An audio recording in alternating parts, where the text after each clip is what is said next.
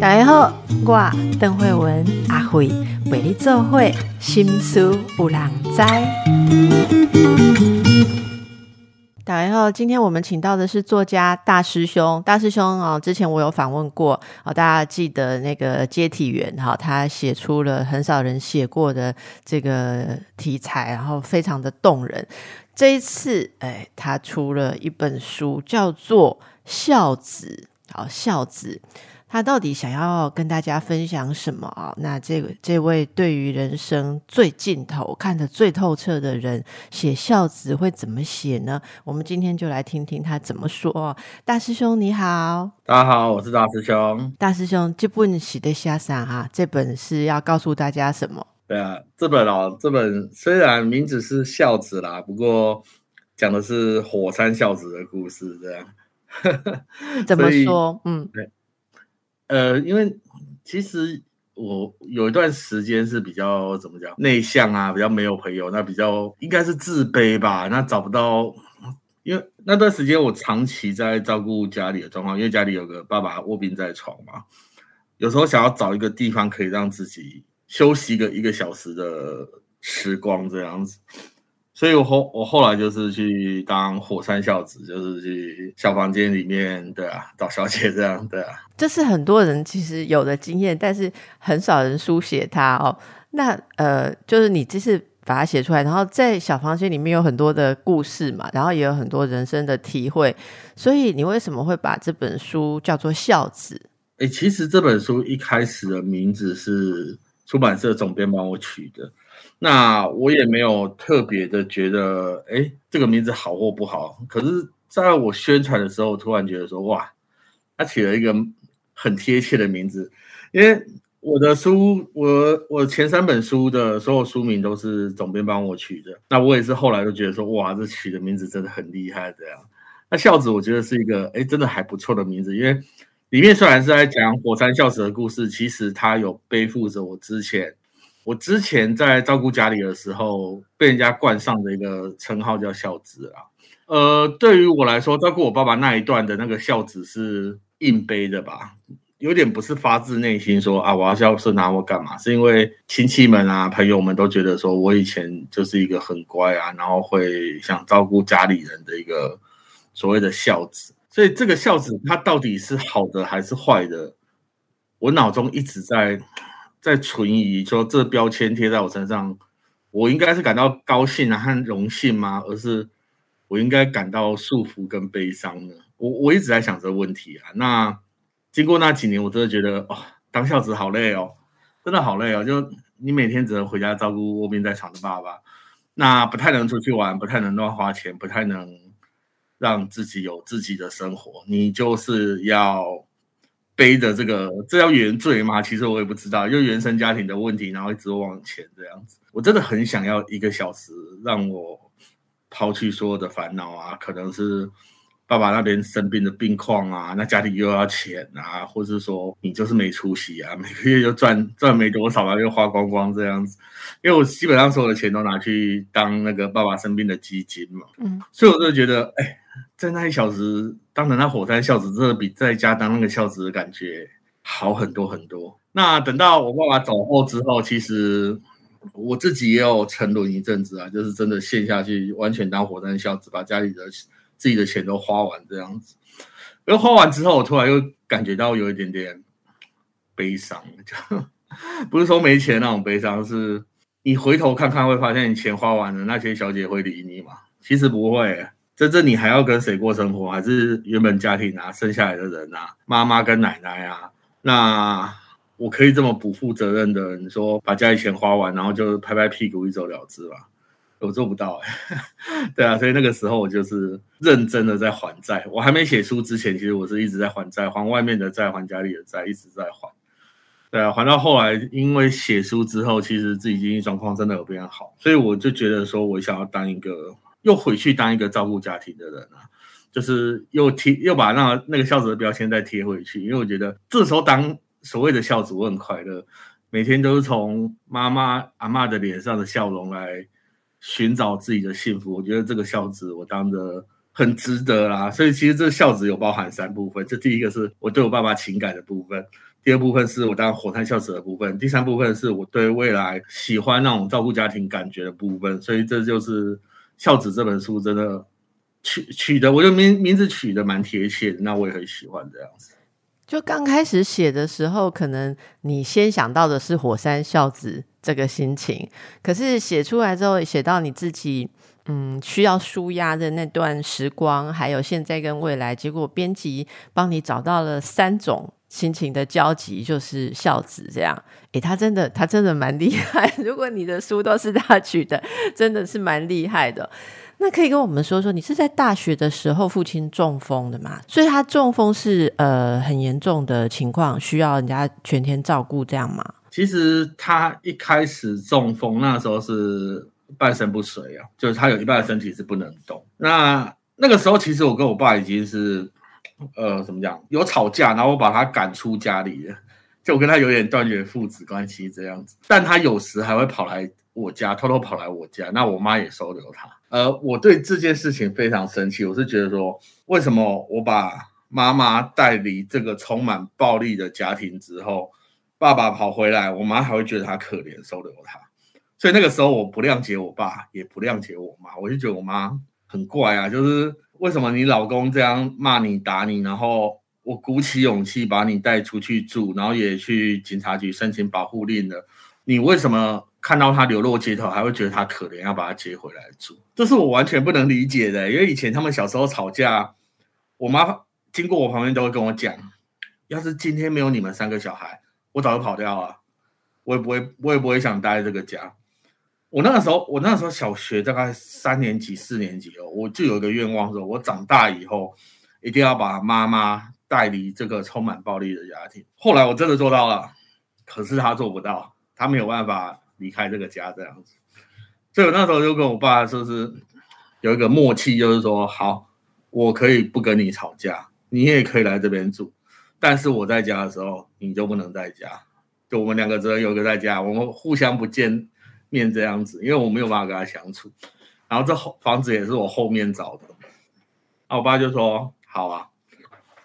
那天是我我我快下班的时候，我那时候上夜班，我快下班的时候。我妈打电话来说，我爸倒在那个那什么去哦，房间的浴室里面。然后我们叫救护车啊，然后送去医院。那第一家医院不收，因为他是脑出血嘛，所以那时候没办法收。他说什么病房不够啊，没有医生开刀啊。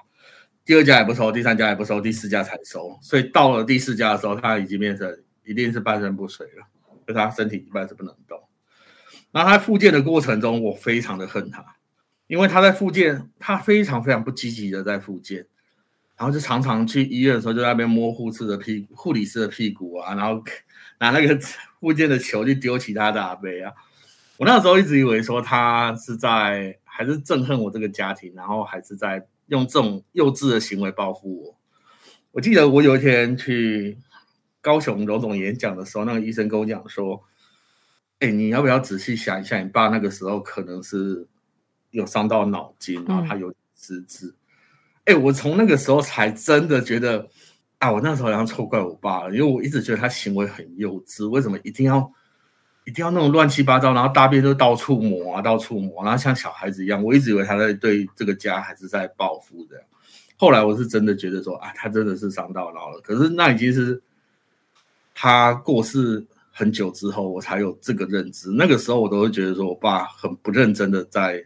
在做事，为什么我们家很认、很很积极的出钱出力给你复健，然后你就是这么幼稚，整天就是这样破坏呢？所以，我爸前面他是半身不遂，可是四年后他第二次中风，第二次中风就植物人了，他就不能再动了。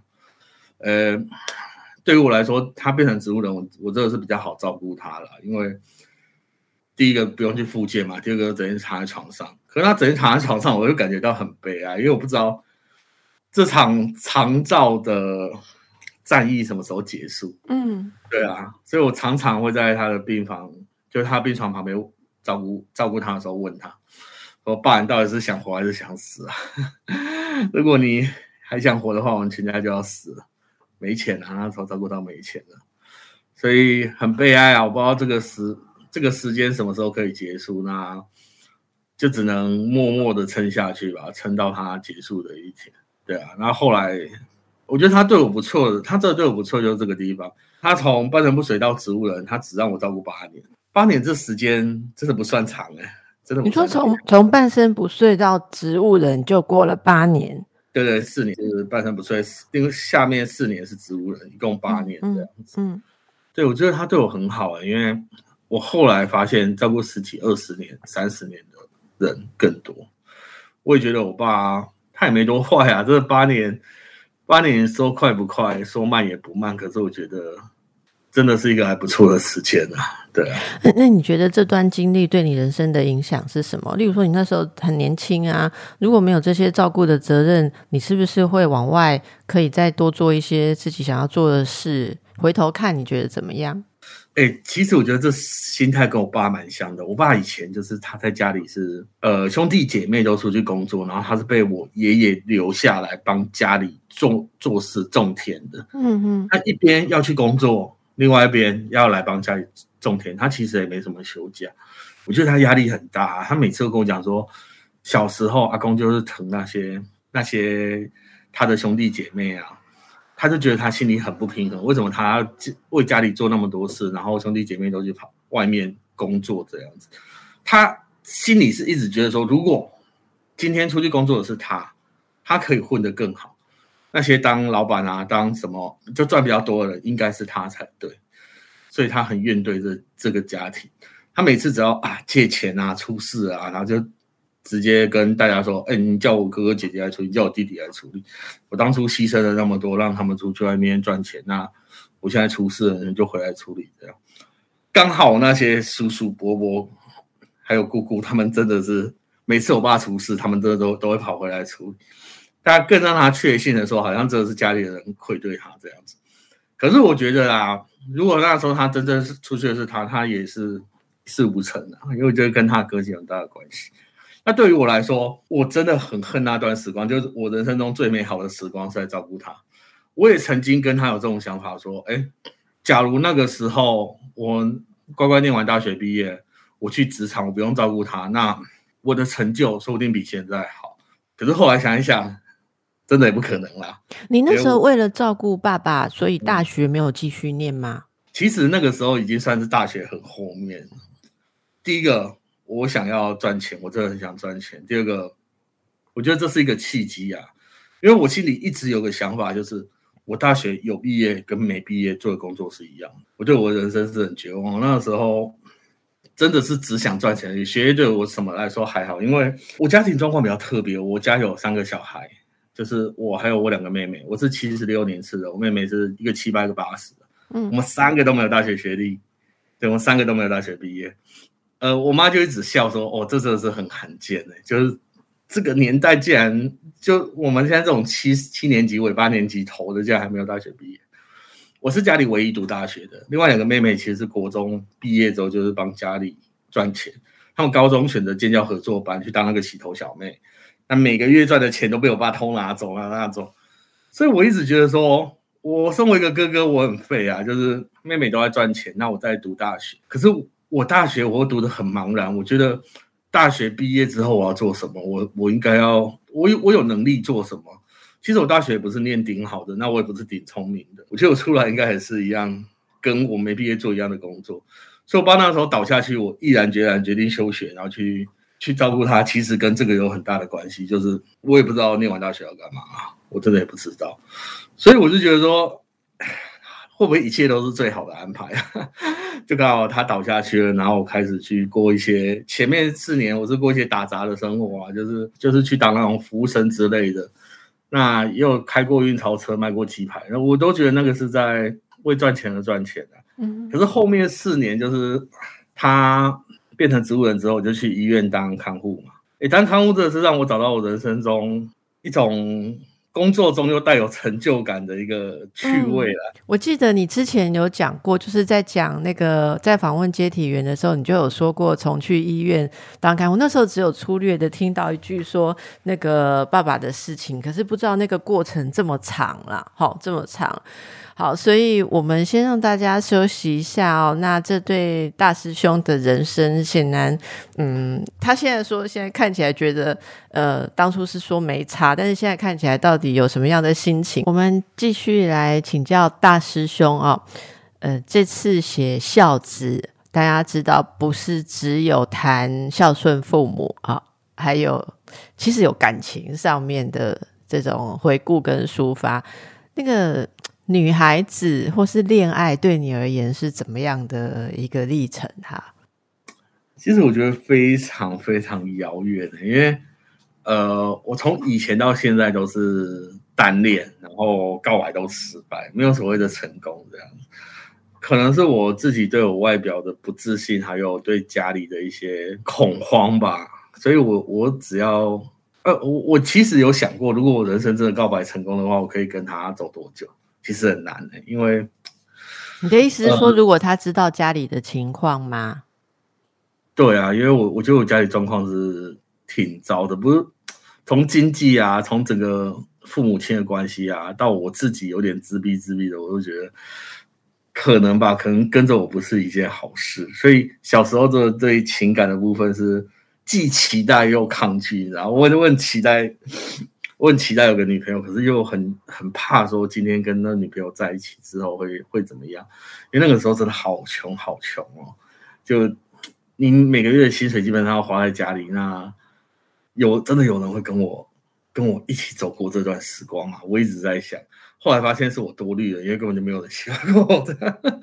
对啊，我的想法就是这样啊。怎么说？就是因为这样，所以我就觉得我我跟。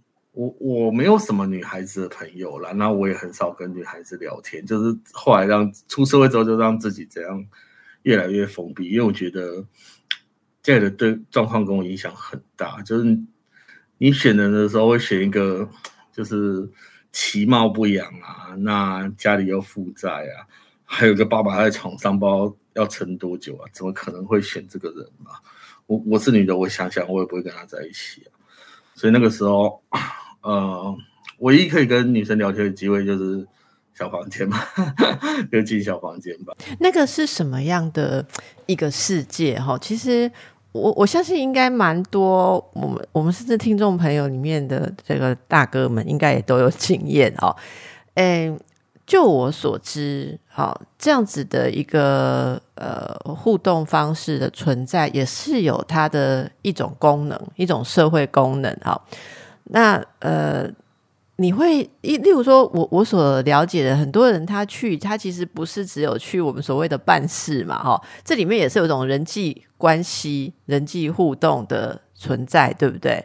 例如说，你你觉得在那边你会跟他们，你会当做是朋友吗？或者说，你会每次去会有固定找认识的人，所以跟他发展成有一点点好像不是只有单次陌生人的关系吗？会这样吗？其实会，我就是稍微有点小技巧，就是去的时候找那些好像刚来的人这样。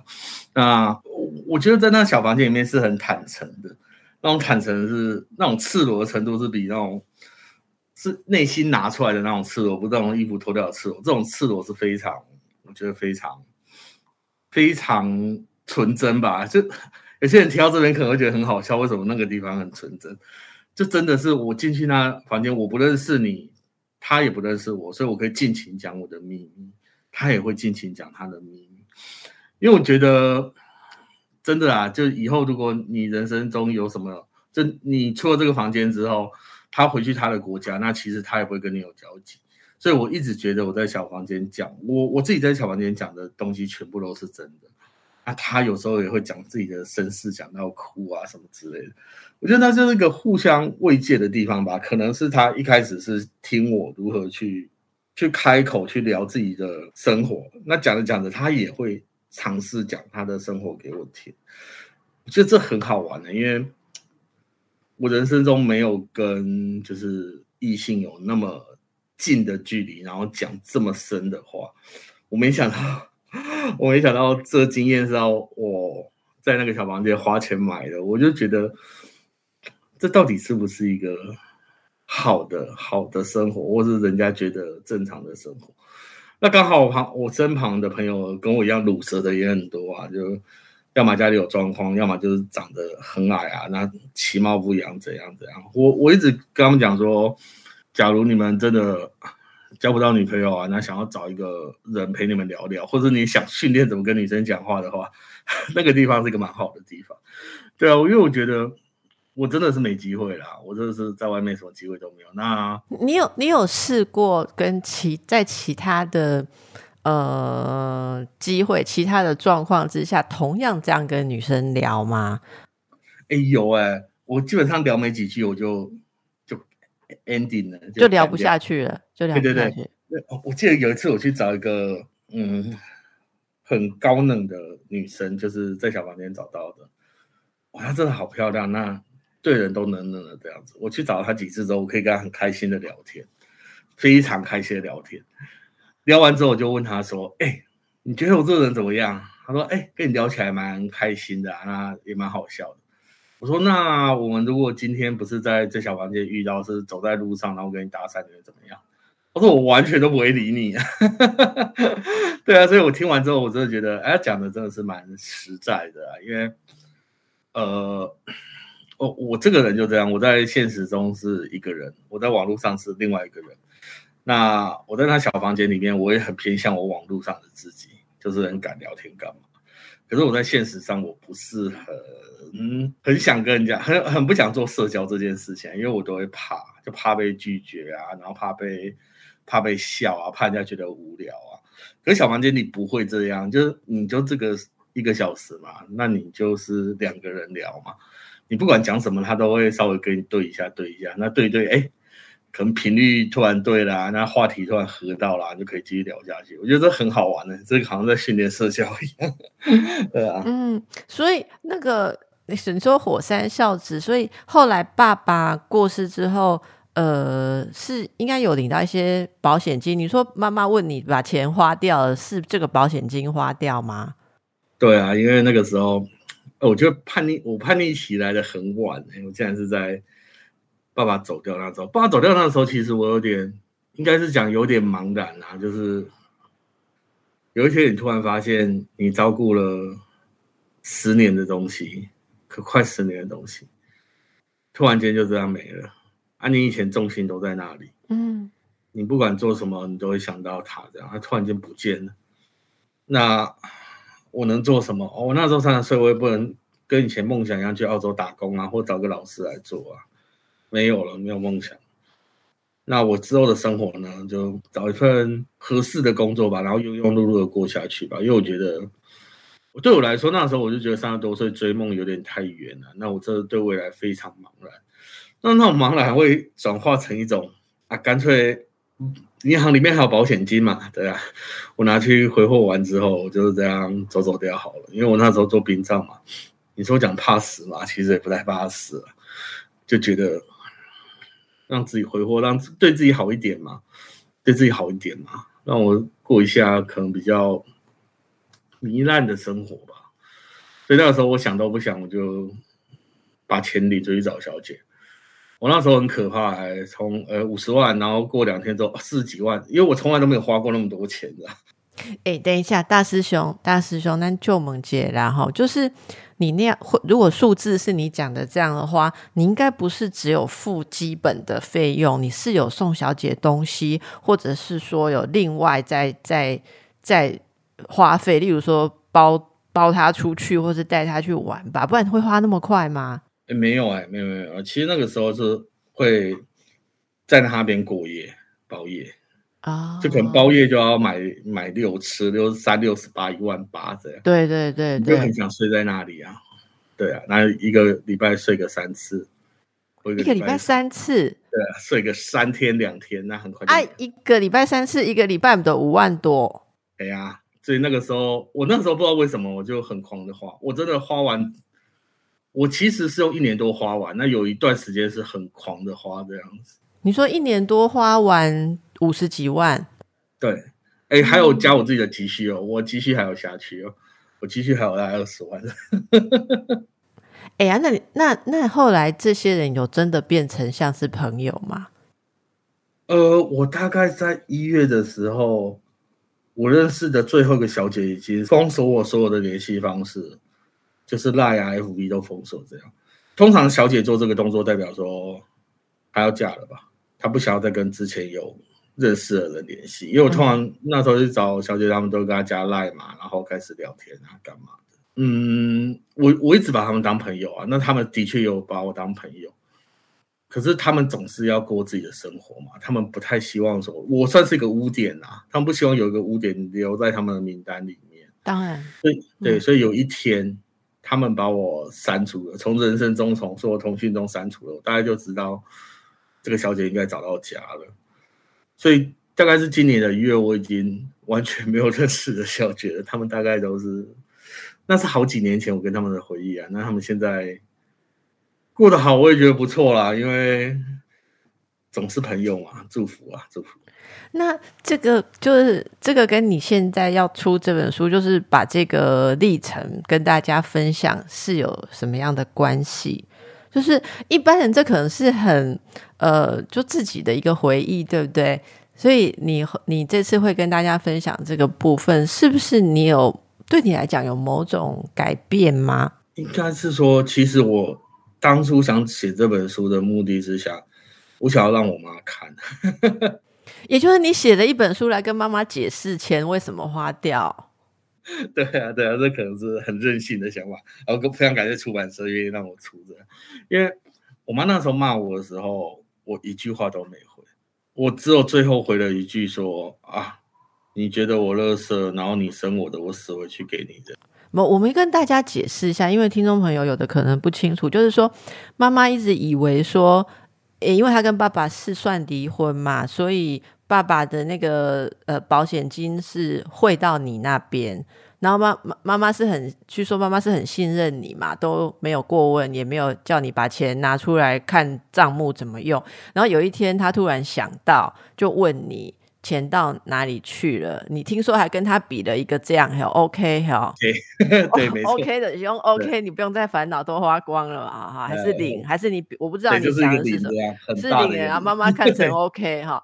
然后后来他知道说，其实花光了，妈妈就很应该说很担忧吧。我我感觉你你描述的他是很恐慌吧，就是要给你买房子，或者说做基础的钱就没了，所以他他是。很难过，还是他是骂你？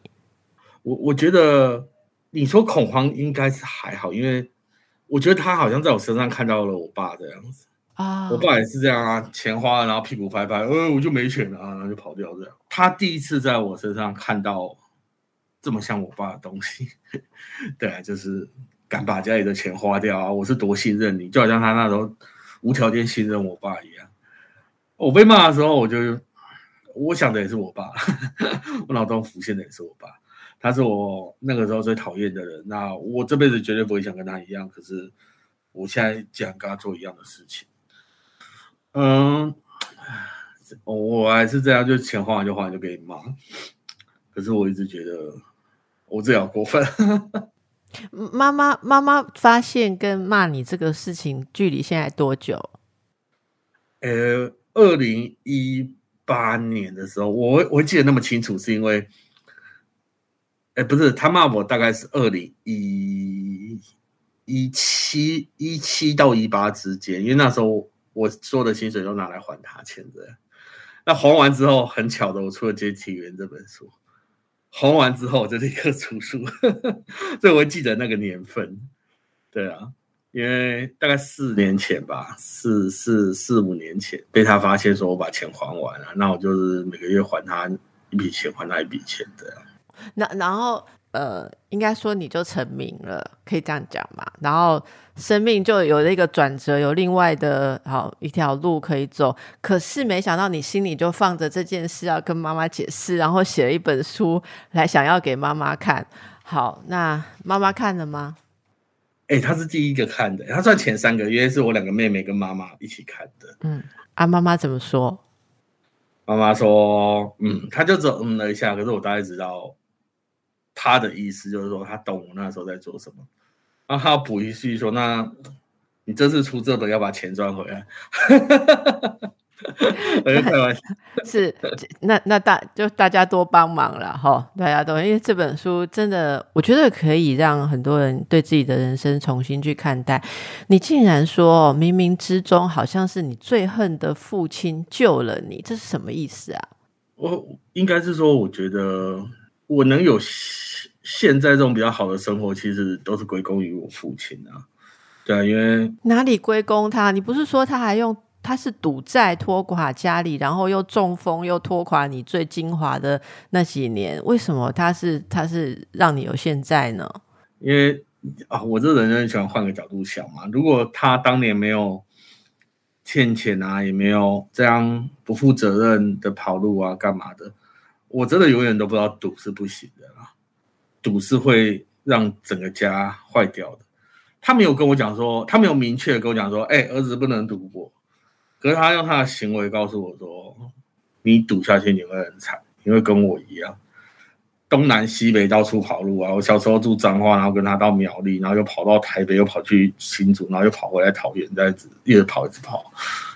他这用他的行为来告诉我说，赌不行的，赌真的不行。哦，所以你换个角度看，说爸爸即便没有给正面的。呃，直接的示范，但是他负面的示范，你还是可以拿来用，就是。对啊，那如果他没有生病的话，我这辈子没有想过我会去做肠照。我人生中有很多的，好像是有一点，有一点以为是偶然，但却是前因后果，这样一个一个连过来的。好，所以你今天走到了你你自己想做的事情上面。好，我们今天访问的是内心非常温柔的大师兄哦，刚才跟我们分享了很多的故事。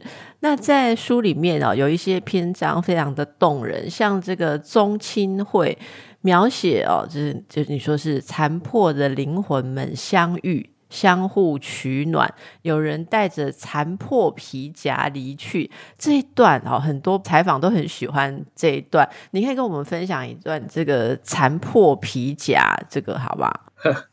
残破皮夹就跟我一样啊，去那边的时候就皮夹就开始变得残破了，这样。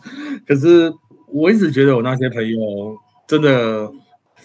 怎么说？就我们的机会都是永远只有那些拿着皮夹去去社交的那种那种感觉啊。像是我我书里面写的，我一个好朋友叫做老林嘛，他知道我一直想把这件事情告诉妈妈，就是说我当时的钱花在哪里。嗯，所以那个时候我出事的时候，他买了十本，然后跑来跟我说我要支持你，然后叫我签名。签签之后，他拍拍我肩膀，跟我讲说。我我恭喜你跟你妈妈讲了，你把钱花在哪里去？可是你有没有想过，我有没有想跟我妈讲说？我我把我的钱也花到那边去，我不知不觉把它卖掉了。那那可以辨认得出来吗？就是他的妈妈可以看得出来你写的是他吗？因为我写我我我这方面没有修饰，我就那时候凭感觉就是写出来。我我忘了我要修饰。啊，他是买了十本才发现里面自己有出现是？对啊，就是 有出现。我我我曾经有想过了，就是因为老实说，我前面写了三本书，然后我有。累积到我觉得一些些小小的形象啊，那你到底要不要出第四本？其实第四本这个主题其实有点困难，甚至那时候有人想说，哎，你要不要把所有的事情都丢给老林做，然后在旁边看，然后把这故事记录下来？我那时候想一想，对哦，如果这样写的话，大家都不知道说，哎，我去找小姐干嘛？可是我想一想，不对，这是我自己的人生，你知道？就我真的不是说喜欢揭露啦，我是觉得你要叫我去跟学生。我因为我现在在接学校的演讲嘛，你要叫我跟学生谈这件事情，我也可以很认真的跟他们去谈，因为我人生曾经把自己走到那么烂，这是真的，然后我也努力爬起来，这也是真的，所以我就觉得我不会避讳说我讲我自己之前有多烂，或是多会乱花钱这样子。那其实老林也是一样啊，他也是曾经是一个哎追追很多女生啊，然后都失败，然后也是花了很多钱，就是我们这种。他们就像这种宅男去追女生，就很喜欢花钱买东西买东西嘛。那追了又失败，东西又被退回来啊，那时候感觉就很惨有退回来还不错啦，有退回来还不错。可有时候我觉得有时候退回来更伤心呢。你看那些东西，你就会发现啊，好可怜哦。哎，你怎么你怎么说的？跟我听过的一个故事一样，你知道吗？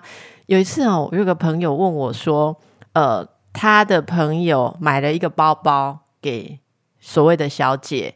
结果后来就是没有要来往了。那那个小姐要就是把包包退回给他，可是他那个朋友看到包包会伤心，所以就拜托我的朋友来问我们这些女生说便宜卖给我们，因为其实都没有用，是名牌包，然后就就是呃就说二手的，我们有没有人可以？